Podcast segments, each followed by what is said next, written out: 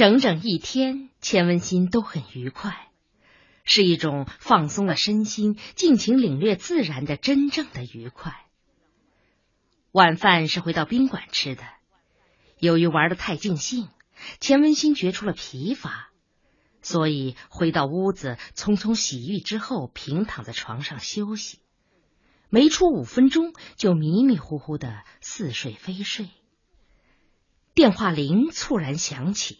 把他吓了一跳。是钱小姐吗？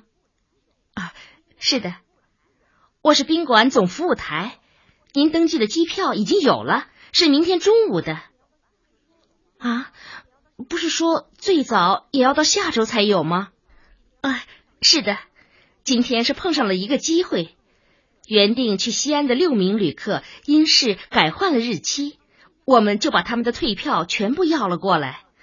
啊，如果你不想明天走，我们就依照顺序让给下一位。呃，我考虑一下好吗？好的。放下电话，他心里很乱，竟双手抱住电话机，姿势凝固不动。随后又很快下了决心，拨响电话。喂，总服务台吗？我是三零四房间的钱文新，我决定了。明天中午走。又怔了几分钟，他拨响了四零七房间的电话。电话响了半天，却始终没有人接。钱文新有些疑惑：白小栋是睡着了，还是根本就不在房间？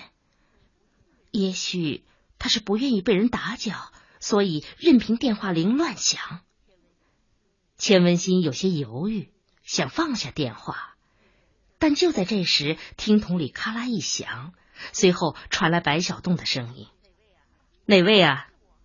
啊，是我钱文新。我我想告诉你一声，刚才我接到通知，我的机票已经买到了，是明天中午的。明天中午？对，本来最快也要等到下一周，可今天凑巧有个机会。”我也是几分钟以前才得到消息的。喂，喂，你怎么不说话？啊，我听着呢。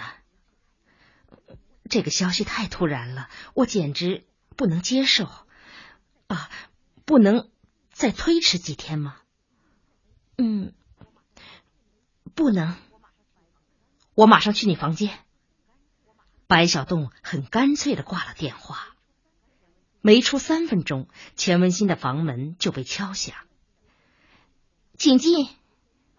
白小栋走了进来，坐在沙发上，不发一语。钱文新为他泡了杯茶，他接过，喝了一口，又端着杯子轮换倒手。啊，烫吗？好像呃有点儿。哦，不，没关系。钱文新也沉默了。我我也没料到。过了一会儿，钱文新说着，似乎含有歉意，又沉默了。白小栋终于开口：“这两天过得可真快，是快，像是一眨眼似的。”可不，还没有品够滋味呢。才说完这句话，钱文新就有些后悔。干嘛这样附和他？他会怎么样理解这句话的含义？其实自己完全是无心说的，可他会不会认为这是一种提醒或暗示？屋里灯光很柔和，是那种淡红色的。迷迷蒙蒙的调子，这很适合人们的需要。人们其实常常喜欢朦胧，不仅感情上朦胧些，就是光线也不要太清楚、太明白。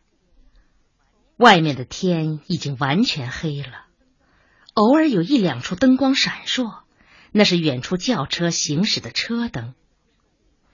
不知从什么地方又传来了江伦的鸣笛。再就是舞厅小乐队的奏乐声。据说越秀宾馆有一个很好的舞厅，乐队也是第一流的。白晓东突然问：“你好像不喜欢跳舞？谁说的？那一回在西湖宾馆，你扔给我一个舞伴，就匆匆逃避了。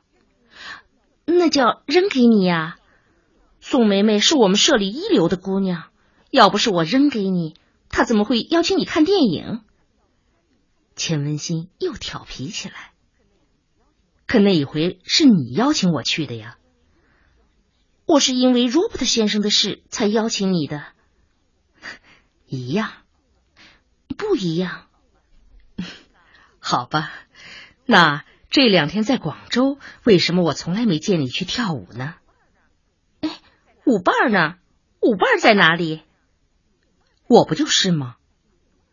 钱文新心里动了一下，但马上又克制住自己，竭力用玩笑般的口气说：“可惜呀。”你现在才想起来这儿还有个舞厅，太晚喽。是啊，是有点晚。其实我一直计划着好好陪你在广州玩几天。下回吧，下一回，还能有下一回吗？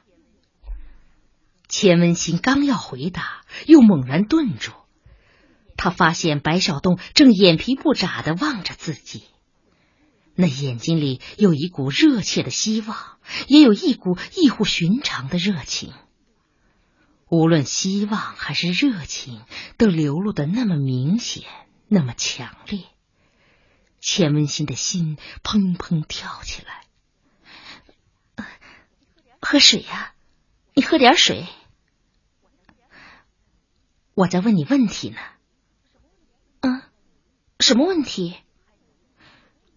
还能有下一回吗？当然有，肯定会有。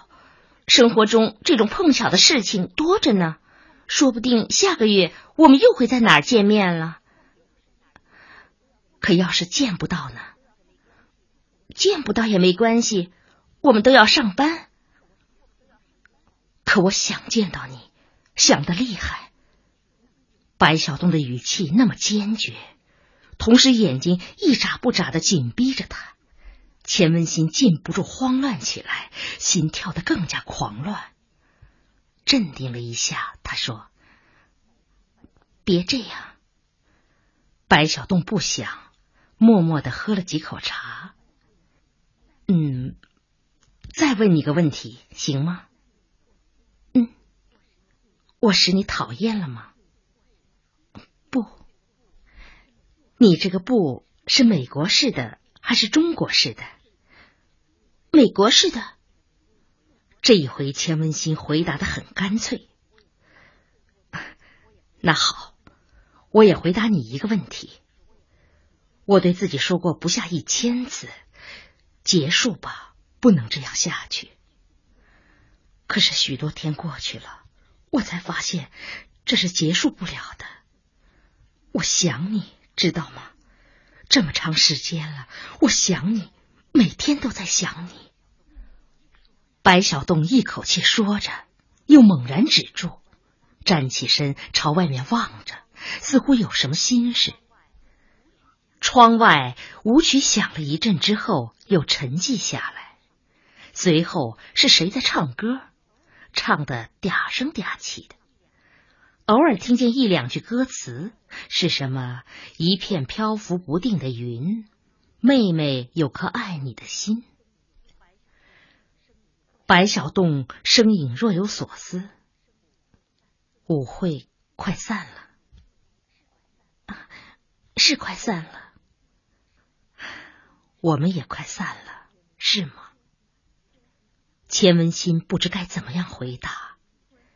白小洞突然从衣袋里摸出一根烟，又摸出打火机，连打了几下才冒出火。他点燃烟，深深吸了一口，却又很快灭掉。钱文新不无紧张的看着他，但白小洞只是静静的站着，望着窗外，望着天空。天空中有一轮羞涩的月儿，偶尔浮云遮住它，四周围顿时漆黑。看样子，明天是个大晴天。啊，这几天一直是晴天。舞会果然散了，可以听见人们走出舞厅时的说笑声。白小洞突然扭过头，耳语般的说：“关上窗帘好吗？”“为为什么？”白小洞没有回答，低垂着眼睛，内心搏斗的十分激烈。钱文新想说不，但嘴皮子动了动，却始终发不出声音。而白小洞似乎从这种沉默中得到了某种承诺和允许，开始大胆妄为，却又是小心翼翼的动手拉窗帘儿。窗帘儿发出吱吱的声响，慢慢合拢，开始把屋里和外面隔成了两个世界。钱文新紧张的透不过气来，他几次想站起来制止白小栋，或者喊出一句什么。但不知为什么，他没有。他只觉得浑身软软的，没有一丝力气。这一瞬间，他大脑里一片昏沉。窗帘终于合严，白小洞却又站在窗户边愣起神来。他默默的面对窗帘现在外面已经被这层窗帘隔绝了，什么也看不见了。但他依然面朝窗外，羞于回身。又过了半分钟，他终于下了决心，转过身子，脸色紧张的发白。对不起，小新，你，你不要担心，我不会，我绝不会伤害你。我今天心情很不，其实。并不发生在今天，只不过今天特别，也许是由于你很快要离开，我心里空落落的。我白小洞费尽了力气，却仍然表达不出意思。何止如此，竟连一句完整的话都行不成。无可奈何之中，他只好抬眼望了望钱文新。那眼光是等待的、期盼的、可怜巴巴的，仿佛一个做错了事的孩子正准备接受大人的训斥和批评。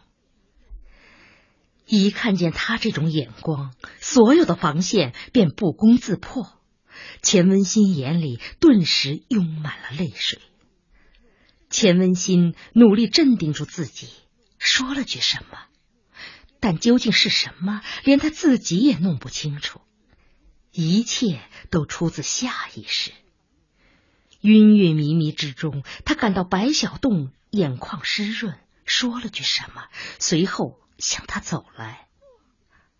不，钱文新终于喊出来了，喊得很尖利。哦，这完全背离了自己定下的与他接触的行为准则。现在应当坚决，应当严厉的、无情的打开他的手，让他感到一种冷落，让他明白自己不会和他暧昧，不会和他苟且，自己和他完全是两个方向上行走的人。但不知为什么，钱文新一遍又一遍的鼓励自己，却始终做不出那样一副冰冷而绝情的姿态。他发现白小东怔住了。似乎不明白他喊“不”的用意，又像是他这一声“不”刺伤了白小洞，使他陷入了非常狼狈的境地。白小洞呆愣愣的站着，脸上的表情非常矛盾，非常犹豫。